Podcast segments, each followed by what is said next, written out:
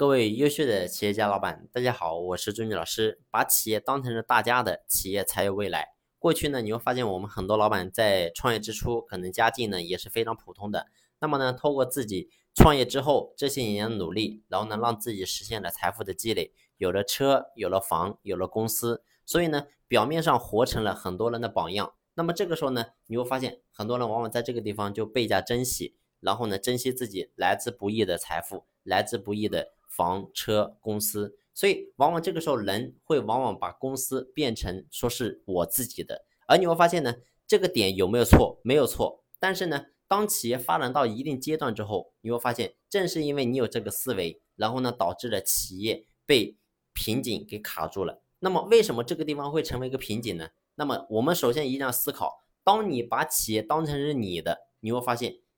企业是没有人能够真正的替你操心负责的，为什么？因为过去我就和大家分享过，我说作为一个人来讲，他永远只会操心跟自己有关系的事情，包括说我们今天作为一个老板，如果说你隔壁的这个公司倒闭了，你会发现你也不会伤心，你也不会难过，但是呢，为什么隔壁的这个老板他会伤心难过？因为跟他有关系，跟你没有关系，所以你不会操心负责，而员工也是一样的。所以，作为一个老板来讲，我们一定要明白，如果说今天你把公司当成是你的，那么你会发现下面的员工他一定不会跟咱们老板一样操心负责。所以，这跟我们过去封建社会的皇帝是一样的。你会发现，过去封建社会的皇帝，整个国家就是他一个人说了算，整个天下都是什么？都是皇帝一个人的。所以你会发现，到了现在这个社会，过去的封建社会已经不适合现代社会的发展潮流。而你会发现，现在适合用什么？用民主制，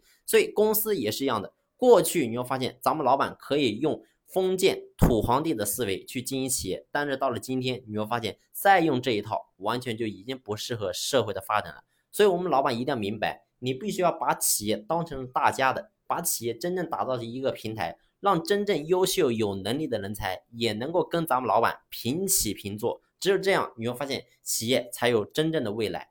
所以呢？记住一句话，咱们老板永远不要把企业当成是你的，你只是这家公司的一份子而已。好了，今天的分享呢，就先分享到这里，感谢你的用心聆听，谢谢。